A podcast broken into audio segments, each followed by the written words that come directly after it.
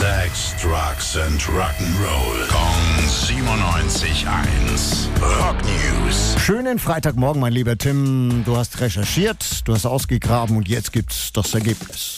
Ja, Billy, du stellst ja gerne mal Bilder von dir auf Social Media zu den Sendungen und Ich? sowas. Ja, ja. Ja. Und äh, viele Rockstars machen das auch gerne. Tommy Lee zum Beispiel. Ja. Und bei all den harmlosen Bildern, die du gepostet hast, hat er im Vergleich echt mal eine satte Schippe draufgelegt. Der gute Mann hat sich im Bad selbst fotografiert. Ja. Aber das Einzige, was man nicht sieht, ist ein kleines Stück von seiner Stirn.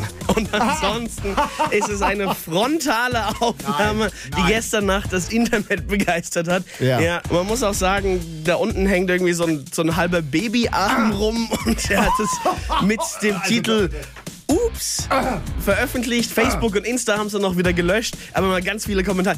Also, ich wollte heute Morgen nicht als allererstes nach dem Aufstehen den sehr beeindruckenden Penis von Tommy Lee vor Augen Ja, haben. ja, ja, Sex and Drugs and Rock'n'Roll. Hm, Ist dir sowas auch schon mal passiert? Nein, aber du willst sicher solche Bilder von mir aussehen, Nee, oder? völlig okay, da brauchst du dich nicht an Tommy Lee zu Also ich orientieren. würde, ich würde dir solche Bilder schon zeigen, aber ich würde sie nicht ins Internet stellen. Dankeschön, Tim. Rock News. Sex, Drugs and Rock'n'Roll. Kong 97.1. Frankens Classic Rocksender.